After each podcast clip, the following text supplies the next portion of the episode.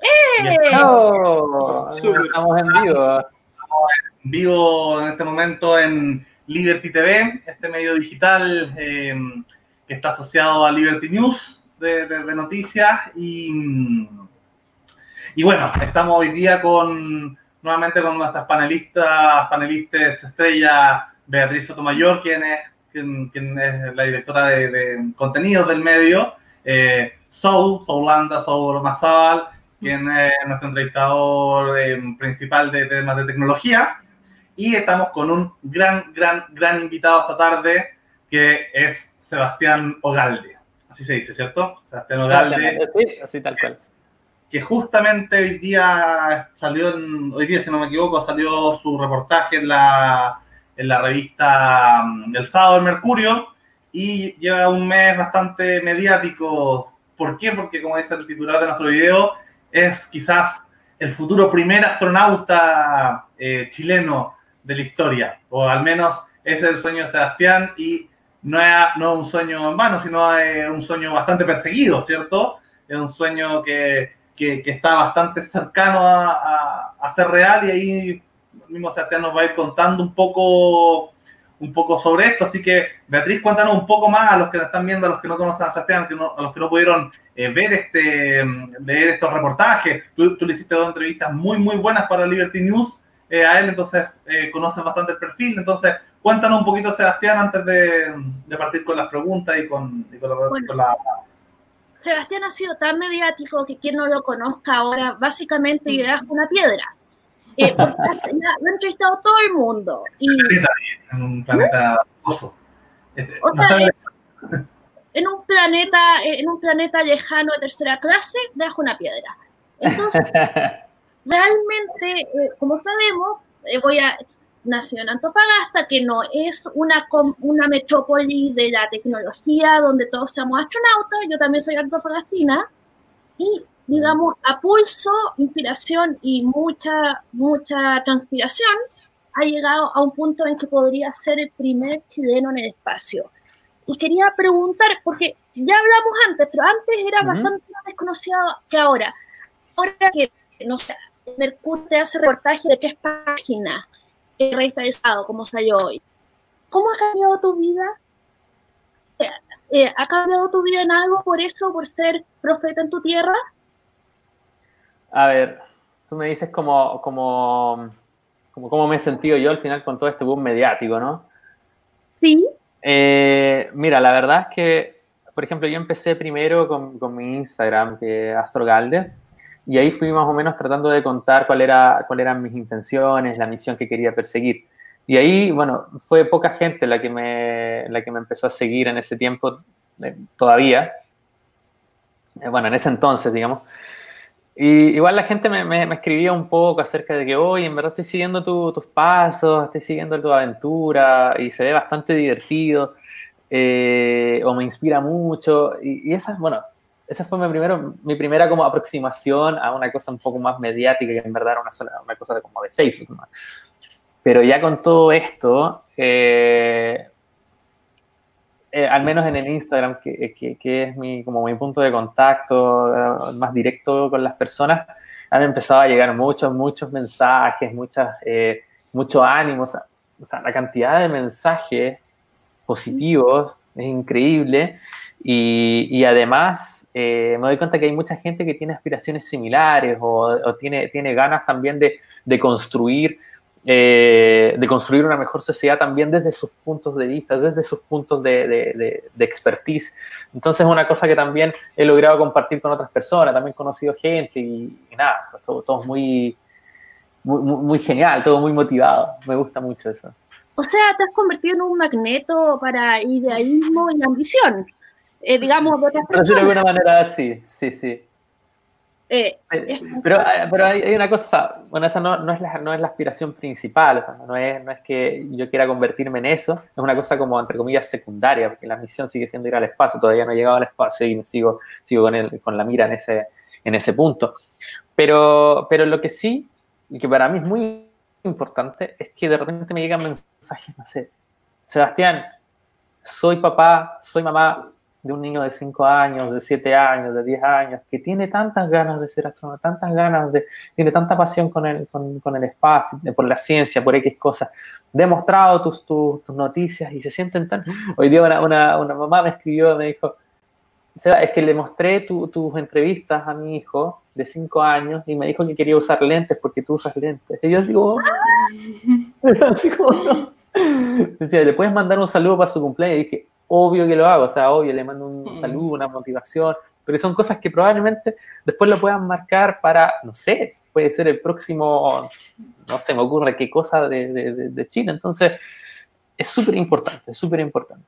Mm. Cuéntanos, un po- cuéntanos- cuéntanos un poco cómo ha sido este, este viaje de, de pasar de, de un chileno de región a, a estar en Italia. Eh, parece que tú hablas muchos idiomas, ¿no? Hablas Sí. eh, seis idiomas. Estamos justamente con... Cuatro, cuatro idiomas. Son Italiano, ruso, inglés y español. Y español, sí, sí. Súper. porque justamente estamos con, ¿Qué? estamos con, con que. Sol también es, es- es media pol- políglete eh, y, y- y la verdad también está, está- entra en competencia. Yo soy el único monolingüe de la, del chat en este momento, pero cuéntanos un poco cómo, cómo fue, cómo fue esta, esta evolución, cómo, eh, qué estudiaste, en qué momento te fuiste. Cuéntanos un poquito de tu vida, resumido, en un par de minutos para que Ya, para que, para que la gente lo, lo, lo entienda mejor. Mira, eh, todo partió. no, o sea, mientras, mientras eh, en mi infancia, digamos, eh, siempre tuve muchas ganas de aprender eh, de ciencias, de, de tecnología. Me acuerdo que a mis 10 años yo siempre seguía como todas las cosas, todos los celulares. ¿sabes? ¿no? Son cosas chicas, eh, siempre celulares, nuevo software que salió para este celular. Yo no tenía celular, no tenía un celular muy chiquitito, pero decía, salió el iPhone, salió todo esto, el nuevo sistema operativo que Android, que se está ahí haciendo toda esta competencia. Son pequeñas cosas que a mí me gustan. Después empezó el desarrollo del software. Yo quería ser ingeniero informático.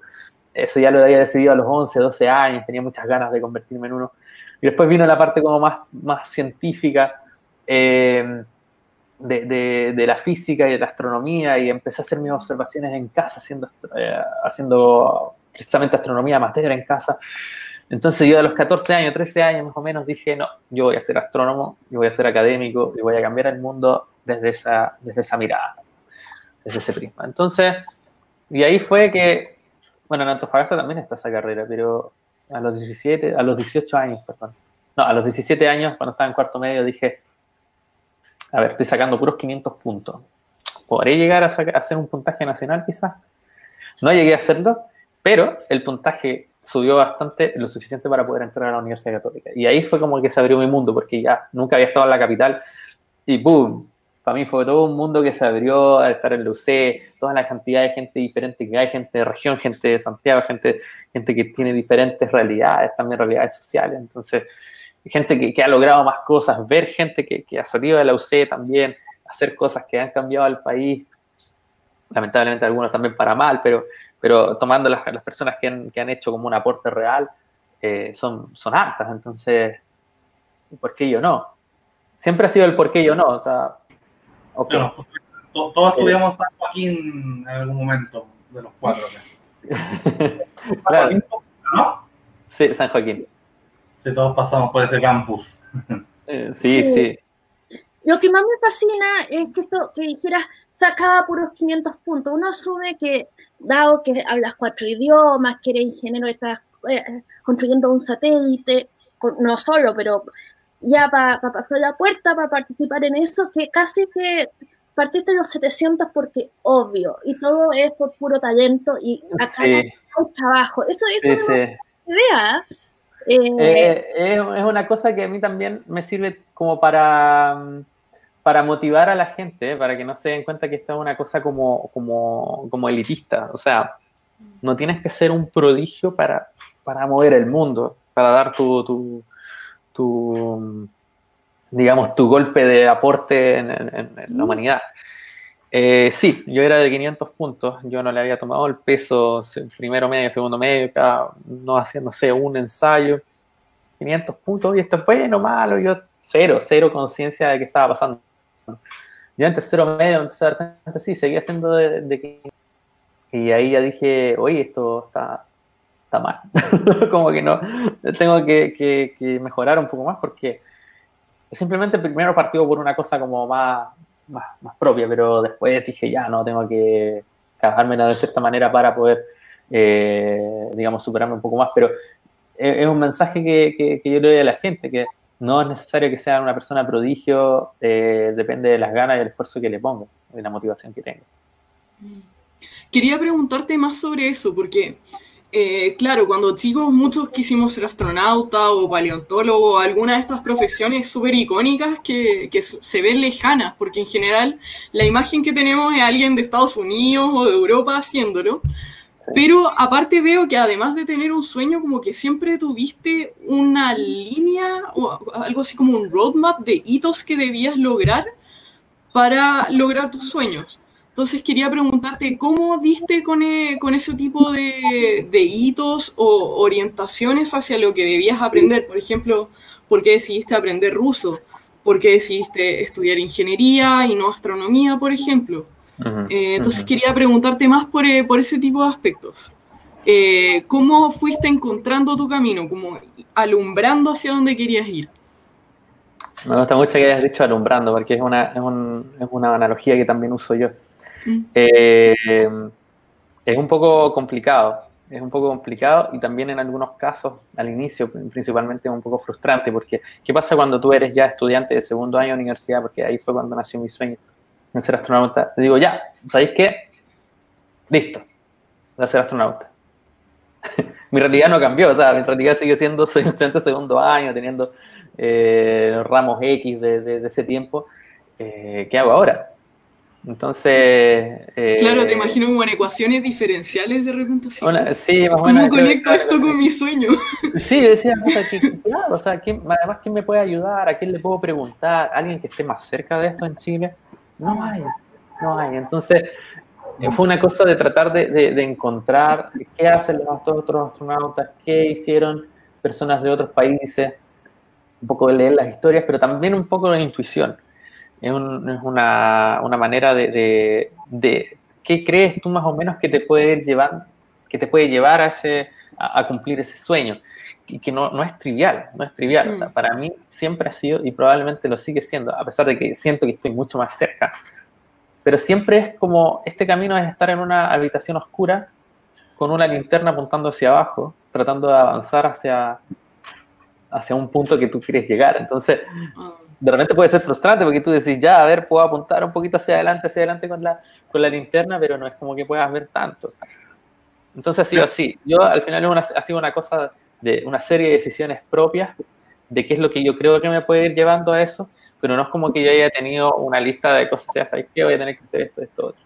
Lo que sí, bueno, uno puede tomar alguna de las habilidades que tienen los astronautas para eh, eh, como, como guías, pero no es como eh, no es como que exista esa guía de manera, no sé, no es como cuando yo te digo, no sé, quiero ser ingeniero informático, bueno, ando a la universidad, estudia todos los cursos y, y sales siendo un ingeniero, bueno, dependiendo de tu pasión, vas a ser un mejor o peor ingeniero, pero vas a ser ingeniero informático igual, o en cualquier carrera prácticamente, pero astronauta es como, ¿qué hago?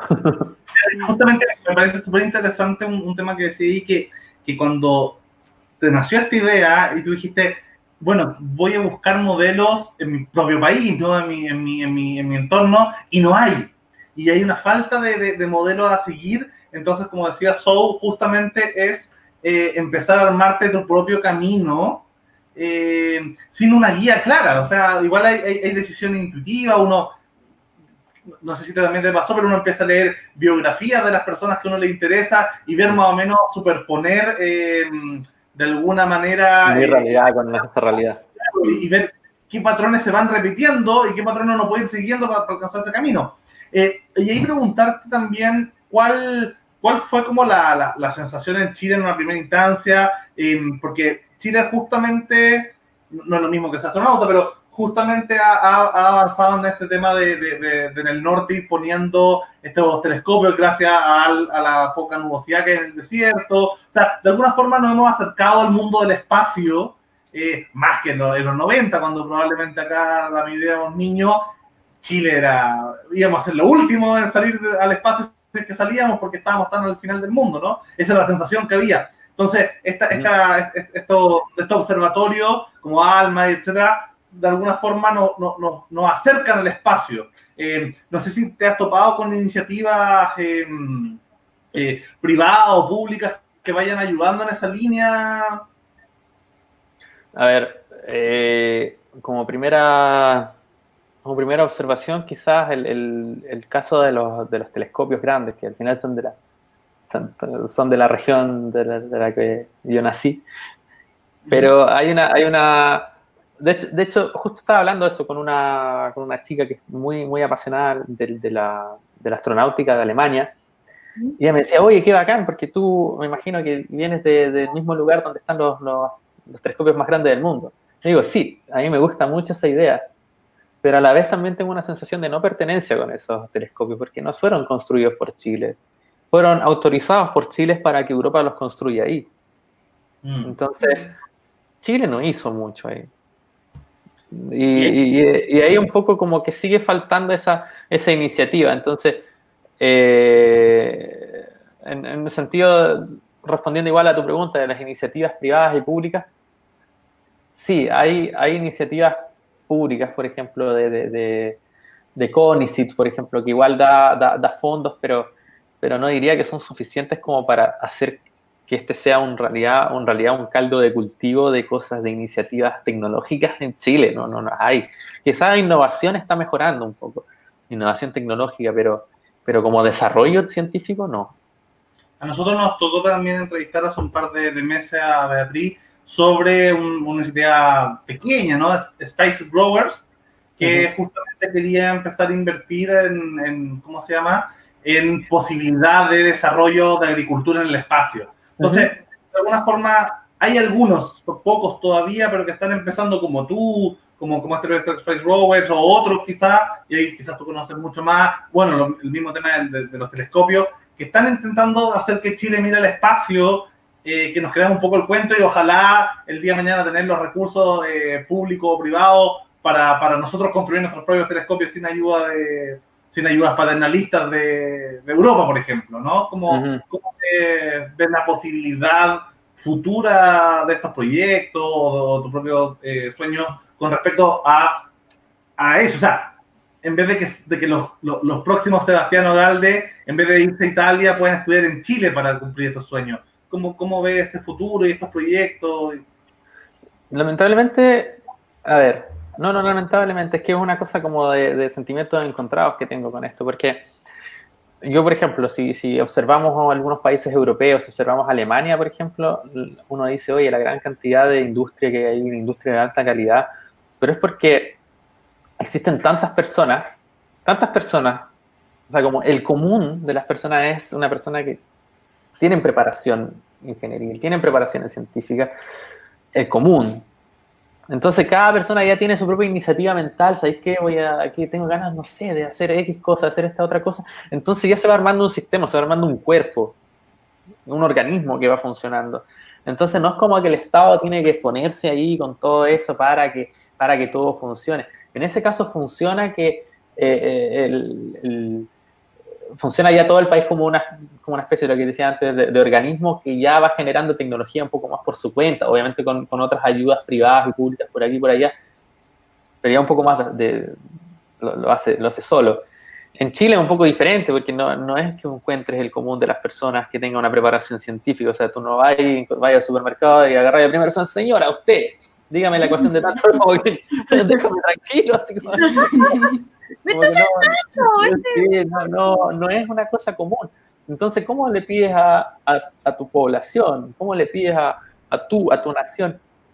Oye, podría hacerte una, un par de empresas espaciales. ¿De dónde piense eso yo? Como, entonces, ahora somos pocos, ahora somos pocos. Y es en ese sentido que yo estoy muy, muy, muy a favor de que haya más iniciativas o, o, o, se dé mucho más apoyo en términos de, económicos al desarrollo, eh, en, en, términos de educación para la gente en Chile. Porque si no tenéis gente preparada, ¿qué podía hacer? ¿Cómo te podéis llamar un país desarrollado si es que no tiene gente que tiene cierta preparación de un país desarrollado? Oh, no se puede. Eso. Eh, tengo una pregunta. Ah, perdón, veo. No, adelante, tú. Tengo una pregunta al respecto de lo que leí en tu entrevista, que ¿por qué la elección de aprender ruso en vez de enfocarte a la NASA, que es el emblema de la exploración espacial para todos los que estamos en el continente americano? Incluso cuando yo vivía en Japón, como que las universidades de Japón tenían convenios con la NASA. Entonces, por eso me extraña por qué si estando más cerca de Estados Unidos, elegiste Rusia como, como línea a Em, seguir. Sí, lo que pasa es que es que como, como en la Guerra Fría, los, los dos exponentes principales eran eh, la Unión Soviética y, y Estados Unidos, finalmente se generó este, este ambiente en el cual en el espacio el- la lengua, las lenguas comunes no, no es solo en inglés, también en ruso, Mm. a pesar de que son muy, muy disjuntas. Pero además también existe una necesidad, pero yo creo que no sería, no sería así si es que no existiera la necesidad de que de aprender ruso, porque ahora la única manera de llegar al espacio para los astronautas es usar la Soyuz. Entonces, la Soyuz es una, es una máquina, es un, es un cohete realizado en la Unión Soviética y ahora mantenido por los rusos. Eh, sí, pero todos los astronautas, a pesar de que sean norteamericanos, sean, sean europeos, tienen que pasar por ahí para poder llegar a la Estación Espacial Mm. Internacional. Entonces, todo el control se hace, se, se- se hace desde Moscú. Toda la nave está en Ah. ruso. Entonces, da lo mismo. Por ejemplo, estaba leyendo también la biografía de, de Samantha Cristoforetti, que es una estudiante de aquí, o sea, no estudiante, una astronauta de, de Italia. Y, y claro, o sea, ella tenía que hacer todo su. tu- Tuvo una preparación súper larga en ruso. No, sus compañeros tuvieron una, pre- tuvieron una preparación más larga porque ella ya sabía un poco de ruso. Se preparó precisamente por, por Ah, lo mismo. quería ser astronauta. Entonces era una cosa que yo dije, wow, tengo que hacerlo y por eso me fui a ir a Rusia un año. Súper. Sí, quería preguntarte por eso, porque eso no es tan claro, como que uno piensa, No ya, claro, no ¿cuáles es- serán no es lo- claro. los requisitos para ser astronauta? Y uno piensa, tengo que tener una buena condición física, eh, tengo que saber ciencias, y uno ve los perfiles de los astronautas y encuentras cosas como que uno fue lingüista, pero a la vez computer scientist, y otro también eh, astrofísico, pero estudió medicina al mismo tiempo, entonces son Sí, sí. muchas habilidades O- mezcladas. o, y no obviamente... sé, piloto de jets y, Sí. y le gusta también la biología. Y así como, Mm. ¿qué, qué? Sí, y uno dice, ya, no puedo aspirar a adquirir todo el conocimiento del mundo en tres años. ¿Qué es lo esencial que tengo que aprender? Claro. Entonces, también quería preguntar si tuviste alguna especie de mentor, porque lo que tú relatas es todo como la historia del héroe, pero, pero no está esa figura del mentor que para un- uno piensa que es crucial y no sé, yo al menos en mi experiencia he tenido profes que me han marcado, entonces no sé si tú has vivido esa experiencia también. Eh, la verdad es que sí, ¿no? Sí, ¿no? Más no que sí. Porque... O sea, más a oscuras. Sí, es más oscura. Como te decía, muchas, muchas decisiones las tomé a partir de la, de la intuición, un poco de información de internet, pero, pero como te decía, en Chile, que era que el acceso que tengo yo, no, no era una cosa como, como que la gente supiera en qué, en qué ayudarme, o la gente en realidad nunca había tenido esa experiencia, esa cercanía. Entonces, fue siempre solo, solo, solo, solo. Eh, la única vez que tuve un poco más de, de, de mentoría y en verdad fue como, como una sugerencia que me hizo un profe, es que yo empecé, ante, ante mis dudas, y dije, yo un poco desesperado, decir, ya, ¿cómo sigo avanzando? Porque tengo, tengo mucha motivación, pero tengo mucha energía, pero no sé para dónde, para dónde seguir caminando. Y yo dije, ya, ¿sabes qué? En, en, en, en la UC voy a empezar a acercarme a los profes. Mm. Digo, profe, ¿sabes qué? Quiero ser astronauta, ¿qué hago? Recibí muchos no sé. Algunos Sí, me dijeron, me dijeron, ven a mi oficina, conversemos del tema. La respuesta también era un no sé, pero igual como que me gusta el espacio. Entonces era una cosa un poco mezclada. Y había otro que, que sí, que sí él trabajó en el JPL, en el Jet Propulsion Laboratory en NASA, eh, el Laboratorio de Propulsión Jet, y, y me dio como una especie de, de plan de, de trabajo. Pero que tampoco he seguido tanto como al pie de la letra. Es una cosa que él me... como, como dije en algún momento, no es como que hay una receta para, para ser astronauta. Claro. Entonces yo eso lo tomé como una, como una sugerencia, pero también habían varias cosas que estaban sucediendo en mi vida que me llevan también a tomar otras decisiones. Por ejemplo, ahora que estoy trabajando con el satélite de la Agencia Espacial Europea, es una cosa que me salió entre medio que no iba, por ejemplo, en la línea de lo que me había dicho este profe. Ah, Entonces, es una cosa también de tomar la decisión, o sea, que me, me atengo a la guía o, o- o- o tomo esto. Entonces, es todo un juego ahí, seguir con la habitación oscura y así he seguido y va a seguir así probablemente por un buen tiempo. Sí. Oye, eh, una cosa que también, bueno, no soy o no has tenido mentores, en un principio probablemente no tuviste gente que creyera en ti, eh, o sea, astronauta, eh, mucha gente habrá pensado, pobrecito, se va a frustrar, etcétera, etcétera, ¿por qué usted no hace otras cosas, mijito? Entonces, de repente, esas cosas son como, digamos, como pesos que uno lleva y que te van frenando, porque no es ahora que estás en Torino, que eres doctor en magistrales, felicitaciones por eso. eh, eh, resulta que ahora uno dice está con, una, con un pie en el espacio, pero cuando estaba en San Joaquín era, no sé, un niño con, con la ilusiones de grandeza.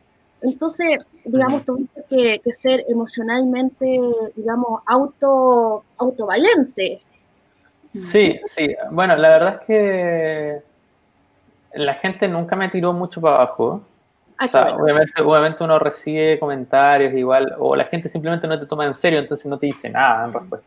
Probablemente eso también es una, es un, es un, una cosa un poco más de la UCED, el hecho de que no, de, de la Universidad Católica, que no, la gente simplemente o me apoyaba o no me decía nada, pero nunca me dijeron como, oye, qué, qué idiota. Eh, pero sí me pasó, por ejemplo, eh, en Antofagasta, quizá un poco más, que de repente, no sé, si estaba en un ambiente de, de un ambiente social, un ambiente como de, en un carrete, por ejemplo, y mi mejor amigo, que él en verdad le gusta mucho eh, todo lo que hago y todo eso, a él le gusta mucho también como un poco usarme para entrar en una conversación, usarme para entrar en un grupo. Entonces, ¿qué es lo que hace él? Que yo no estoy ahí súper tranquilo y él dice, oye, él habla ruso y quiere ser astronauta. Entonces, como... Pero ahí es una cosa como de, de- un poco más de, de, de decir como, viejo, ¿qué estáis haciendo? O las risas. Me ha pasado en Antofagasta, lamentablemente, que y de repente, no sé, he dicho, no, ¿qué te gustaría hacer? No sé, en ese tiempo decía, oye, podría postular a una cosa como de las grandes empresas de- del mundo, como, o postular a la NASA, y así carcajadas, así, ¡guau! Como que- que- Mm. Pero en verdad yo no me ofendo por eso, o sea, es una cosa como de, bueno, es tu visión, yo voy a seguir avanzando. Mm. No, no me estáis estorbando tampoco, así que está bien. Mm. Sí. Aparte, aunque te dijeran como no, no lo vas a lograr, ¿qué tanto conocimiento tienen del campo? Entonces, como que no es una opinión apoyada por fundamentos tampoco. Tampoco.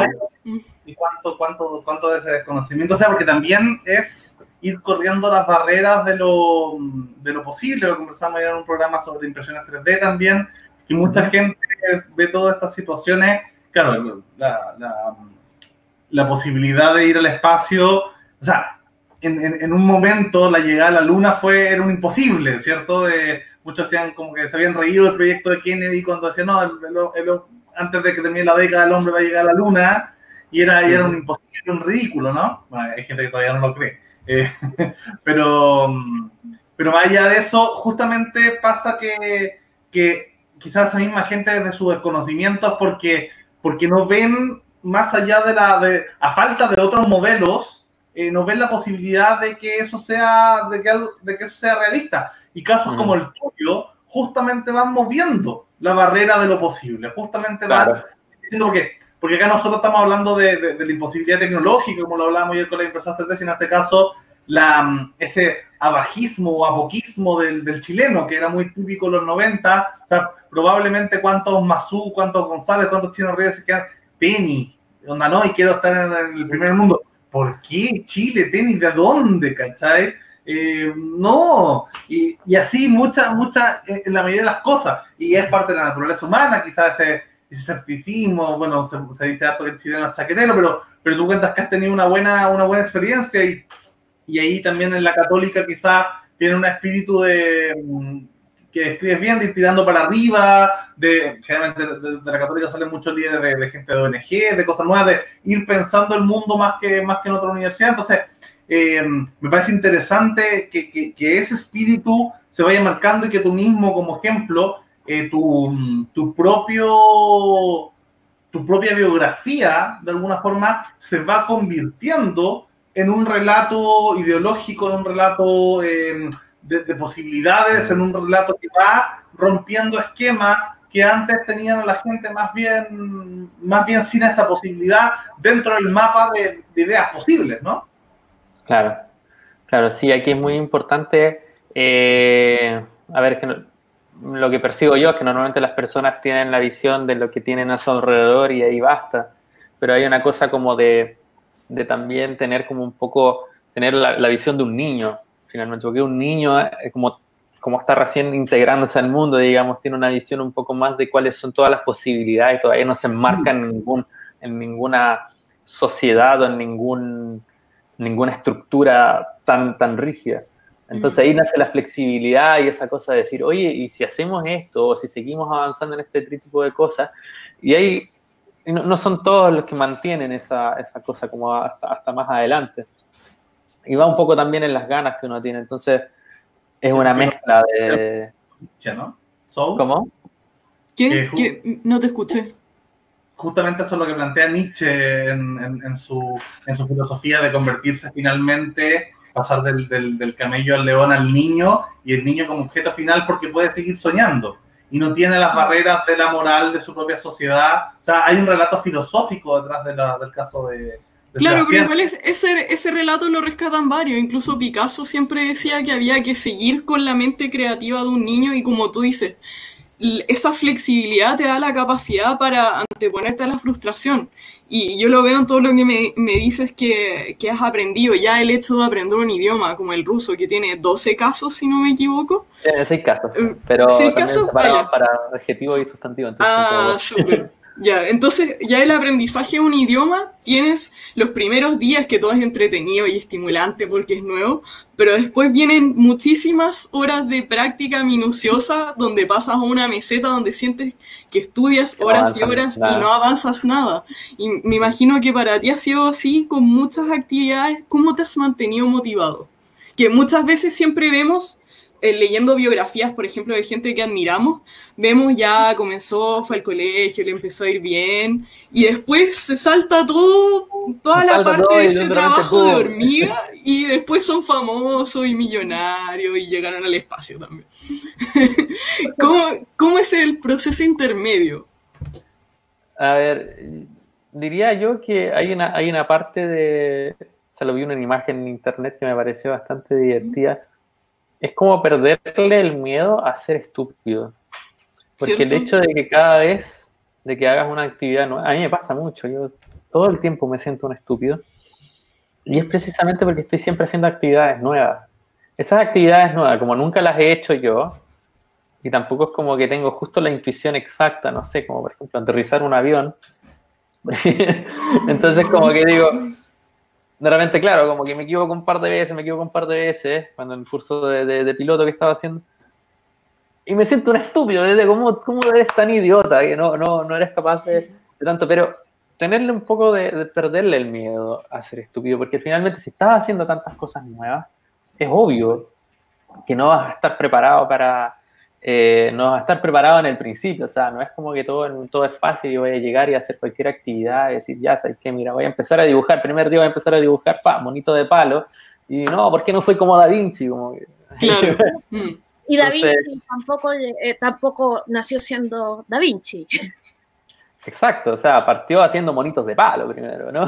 Mm. Claro, claro, claro. Oye, eh, una cosa que quería preguntarte, doctores, doctores, que suena como cubierto de bronce y como wow. Eh, la, la, misión Asclepios, porque antes de que llegara, digamos, la pandemia, ah, tú fuiste un par de veces y tuviste y avanzó la misión análoga. Ahora probablemente está en stand-by, ¿no? Está en stand-by, precisamente. Pero ¿qué pasaste a vivir ahí? Porque yo vi una foto tuya con una sonrisa, eh, digamos, topless, eh, metido en el hielo, pero que fue muy, muy, una muy buena foto. Pero tú, ¿cómo fue la experiencia de la misión Asclepios? Espera, un momento, que justo, justo en esa parte se cortó la conexión un poco y no te escuché toda la pregunta. Bueno, la, eh, la misión Asclepios, pues, eh, eh, aparte del de nado en toples en el hielo, ¿qué más, qué más viviste? ¿Cómo, cómo, ha sido la experiencia hasta ahora? La experiencia hasta ahora, bueno, aparte de sí, como lo que dices tú del, entrenamiento que hemos hecho, también eh, he tenido, bueno, primera cosa, la oportunidad de conocer a, gente muy capaz, que, que son la, gente que, fue seleccionada conjunto a mí. Y también, o sea, son amigos que, que uno, conoce y son gente que está tan ahí exactamente eh, como en, en, la misma sintonía, digamos, con las mismas ganas y las mismas, eh, como el mismo sueño de ser astronauta también. Entonces, como que uno puede hablar un poco de, tú a tú con ellos en el sentido de tenemos las mismas convicciones. Esa es una de las cosas que, que yo diría, rescataría mucho de toda esta experiencia Asclepios. Conversar con los organizadores, gente también muy seca, muy, muy, muy, muy capaz también, o sea, de generar toda esta red de contacto, red de, de, de, financiamiento y de planificación de un sistema, de la planificación misma de la misión, de las comunicaciones, de, del de los trajes espaciales, de, de, los experimentos que hay que hacer, que hay que hacer durante la experiencia, con el MIT, con esta universidad, con esta otra, también, está increíble. Y hablando de los experimentos también, o sea, es una experiencia que todavía no tengo, pero voy a tener. Eh, es una cosa que también voy a aprender que se hace, porque finalmente eso es lo que se, se hace en el espacio, se hacen experimentos para poder seguir entendiendo cómo funciona estas cosas en condiciones que no puedes encontrar en la Tierra, porque no estás en el espacio en la Tierra. Entonces, eh, es hacer la pega a un astronauta. Ah, no, no, no, es, no es cualquier cosa. Además de eso, bueno, la experiencia, a esa experiencia se añade la preparación. ¿Cómo? ¿Cuántos años tienes tú? 26. 26 años. Sí. Wow, has logrado demasiado. Sí, creo que el, el, hecho de ser astronauta o de querer ser astronauta, no, no soy astronauta todavía, eh, ha funcionado como, como, catalizador de muchas actividades que yo no soy, que no hubiera hecho o no hubiera pensado jamás en, eh, en, hacer en otro momento. A ver, aquí me llegó la... No la pregunta del público. Ahí está, dice, ah, en tu aprendizaje para ser astronauta, ¿qué área de la ciencia e ingeniería ha representado una mayor dificultad de afrontar y entender. Física, electrónica, programación, entre otros. Eh, yo diría que, a ver, yo creo que todo el conocimiento sirve en general para ser astronauta, así que no es como que tenga que elegir entre uno de ellos, pero, pero si tuviera que elegir el que más me ha costado, diría que física, eh, ya cuando empezamos a hablar de la física un poco más como, obviamente más avanzada, no la física de colegio ni el primer año, pero la física, cuando ya la matemática se torna un poco mucho más profunda, eh, como ya no sé, estar hablando de espacios de Banach o cosas como, como ya muy, muy, muy abstractas, quizás ahí se me hace un poquito más complicado.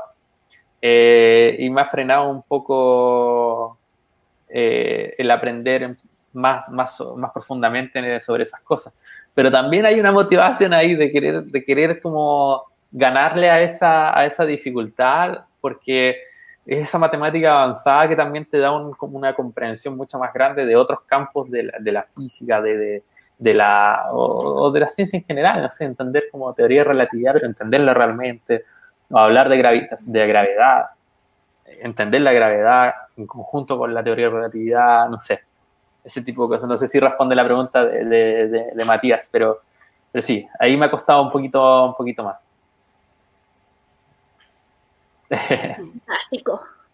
¿Tú estudiaste ingeniería eléctrica o estudiaste ingeniería y además alguna algo de física, por ejemplo? Como para orientar a alguien.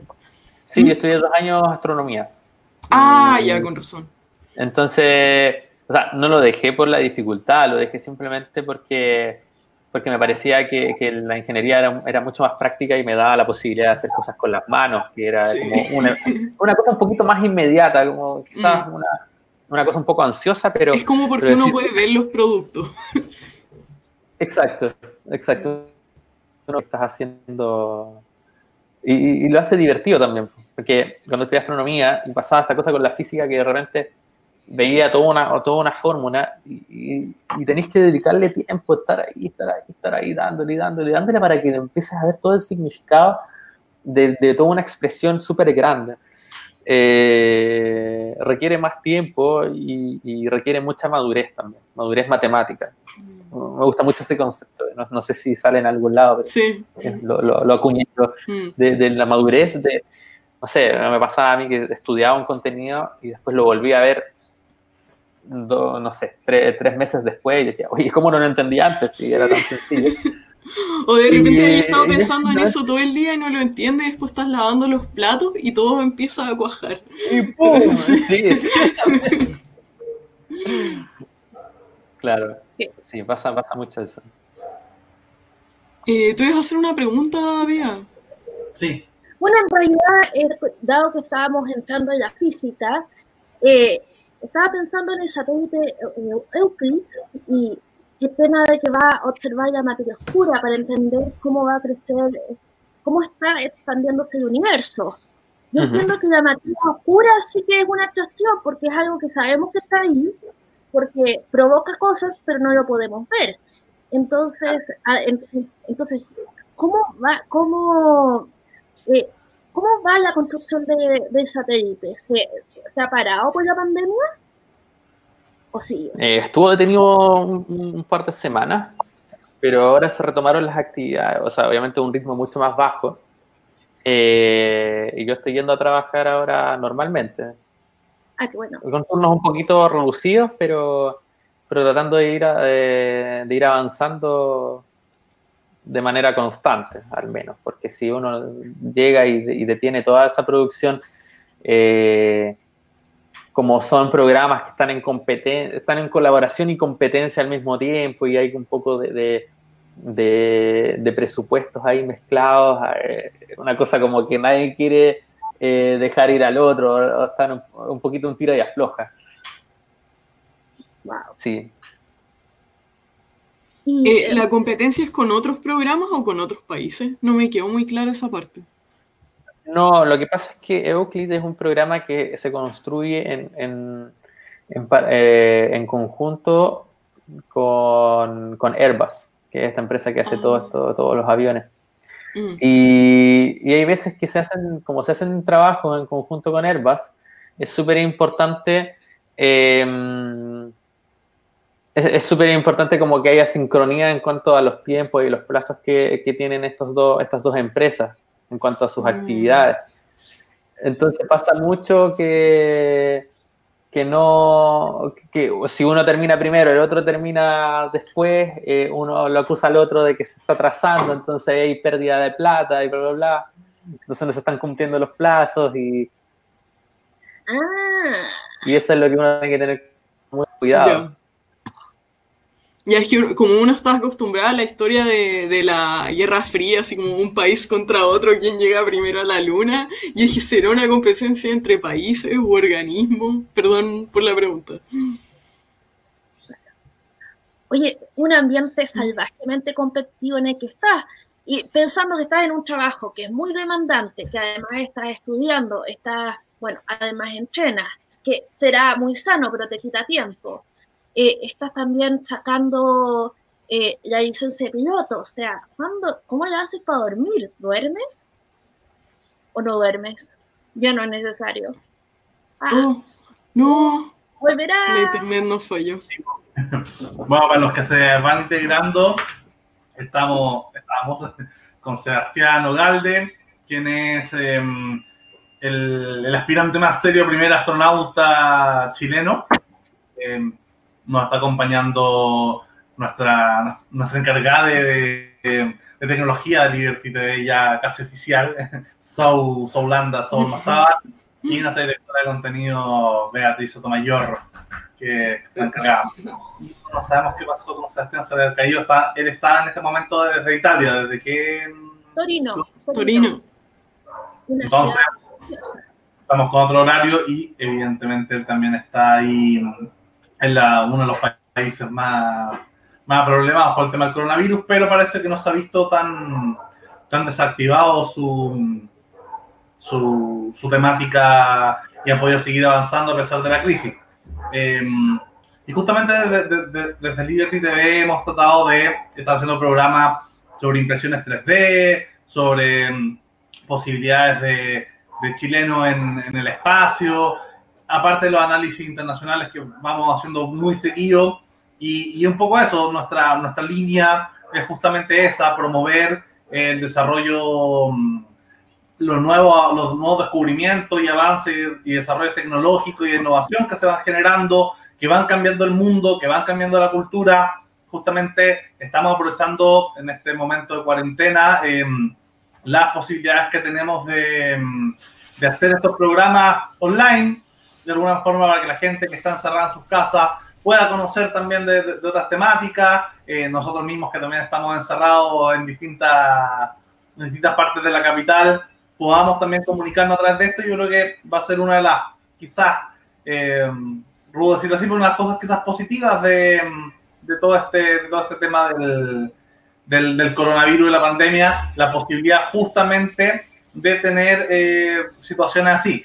Evidentemente pasan, pasan estos temas de que se puede caer eh, el Internet y, es como la fragilidad, pero pero en ese sentido, eso, no, no sé qué le ha parecido hasta el momento Sebastián, a Beatriz, a Sou. No, un, un, agrado y muy motivante. Yo creo que todos los que están así como con la motivación por el suelo ahora por el encierro, eh, se van a recargar con esto. Hasta a mí ahora digo, ¿por qué, no, ¿por qué no estudié más física antes cuando tenía cursos de física aún? Claro, leer más, aprender. Yo quiero claro. retomar el japonés. Yo tengo tan votado digamos que eh, hay tanto, tanto por hacer. Ahí ah, viene está. de nuevo. Muy bien. Bienvenido, bienvenido. bueno, estaba preguntando cómo hacen es que... para mantenerse sano y motivado. Eh, no, es que quería simplemente agregar que, bueno, aquí en Italia, como toda la gente está totalmente en cuarentena, eh, el Internet está funcionando en general mucho más lento de lo que debería funcionar. Sí. Me han dicho Entonces, que en toda Europa, por muchos streaming. En toda Europa. En toda Europa. Precisamente porque toda la gente ahora está haciendo lives, está haciendo entrevistas. Sí. sí. Eh, ah, ¿Cómo me mantengo motivado? Es una pregunta que, igual me cuesta un poco responder, porque um, pareciera que, mi motivación sale simplemente del hecho de que yo visualizo muy bien cuál es mi objetivo final y mi objetivo final es convertirme en astronauta y en el momento que estoy haciendo mis actividades ahora, puede que si no hago algo, algo ese, esa cosa ahora, no la termino bien, probablemente me va a influir en el final cuando me quede un conchito por lo que no hice antes. Entonces es una suerte de presión y de, y de, y de como de feedback de, de, ese punto en el futuro que me tironea con este punto en el presente.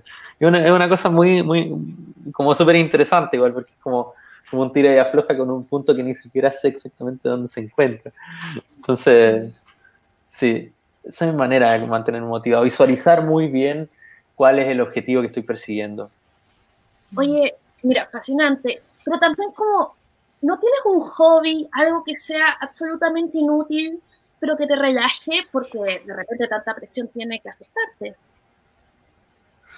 Sí, sí, o sea, a mí me gusta, me gusta igual interactuar con la gente, me gusta de repente salir a distraerme con amigos o, o simplemente, eh, no sé, estas actividades, especialmente Erasmus o, o, cosas así, que ya no las sigo tanto, pero antes solía, solía ir más seguido y me divertía mucho en encontrar gente de diferentes culturas y, y siempre como, como estar ese, como la cosa más divertida, nomás que se da simplemente en, estas interacciones. Y también la música, me gusta mucho la música.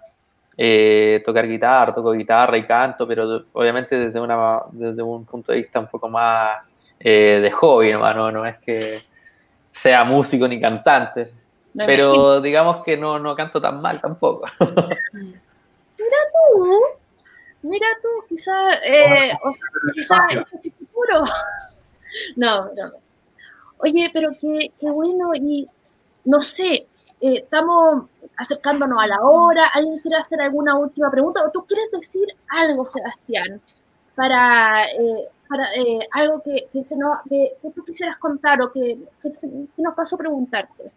Claro, quiero motivar también a oh. las nuevas generaciones que van a ir siguiendo tus pasos, algo, algo que quede para la historia. Claro. Yo creo que si estás en el espacio puedes transmitir en un programa la Liberty TV en 10 años más va a estar desde el espacio pudiendo transmitirnos. ¿Qué dirías? ¿Cuál sería tu, primer pensamiento? Sí, como este... si, si, no escuché, mal la pregunta, si me viera, si estuviera 10 años, ¿qué le diría al Seba de 10 años después? Al, al mundo, al mundo que está Chile, a Chile está escuchándose como es, es, un primer paso para el hombre, pero un gran paso para la humanidad. Como esa frase ¿Cuál sería tu, motivación o qué le diría a las nuevas sí, Sí. No, no, he pensado, bueno, no soy tan bueno de decir frases que queden en la historia, ¿eh? pero, eh, pero igual eh, esta cosa como de sentir esa motivación, transmitir esa motivación poniendo una escala para las siguientes generaciones. Por ejemplo, esta, esta cosa de sentir cuando hablamos de de un, de un astronauta gringo, de un astronauta europeo, que no sea una cosa lejana, porque también hay uno chileno. Mm. Y el hecho de que haya un astronauta chileno también implica que, bueno, este tipo que en realidad no es como que venga de un, de un entorno en donde todo se le hacía fácil, o sea, eh, viene de región, estudió en un colegio subvencionado, que era de los 500 puntos y si llegó tan lejos, ¿por qué yo que tengo las mismas características, que soy como común chileno, significa que también yo puedo hacerlo? O sea, no es que este tipo sea un, superdotado. Es una persona que yo diría normal dentro de todo, pero que la diferencia quizás es que tengo una motivación y un punto, un objetivo súper claro. Y eso me permite enfocar mis energías de manera correcta. Y ese es mi llamado también a las otras personas, de que logren encontrar esa cosa que les motiva, que les hace como abrir los ojos y hablar como si fueran desquiciados de ese tema de, ah, es que esto me gusta mucho. Que encuentren ese punto y que logren enfocar sus energías para lograrlo, porque al final eso es lo que se necesita para aportar a la sociedad, en mi opinión. Muchas gracias, Por, este relato, por, por, convertir tu vida misma en, una especie de relato em, para el resto y motivar a, a, todos los demás. Gracias también siempre a, la Bea que, que está ahí e hizo posible a través de entrevistas y los contactos contigo y a Soul también por, por, aportarnos su, conocimiento. Así que también muchas gracias a los que nos estuvieron viendo. Eh, les recuerdo a todos eh, suscribirse a Liberty TV en YouTube, a Cultura Libre en Facebook y a seguirnos en Liberty News en, en, Internet para seguir. También vamos a ir subiendo todas las cosas que nos vayan llegando de Sebastián eh, y de, todo de todas las personas que vayan en esa línea, que vayan corriendo la barrera de lo posible Em, son más que bienvenidos en nuestra, en nuestra gran familia Lili Liberty. Así que eso, muchas gracias también a los que estuvieron viendo. Gracias por Muchas gracias, chicos, en verdad, por la invitación y por toda la buena no, Gracias a ti por tu tiempo. Muchas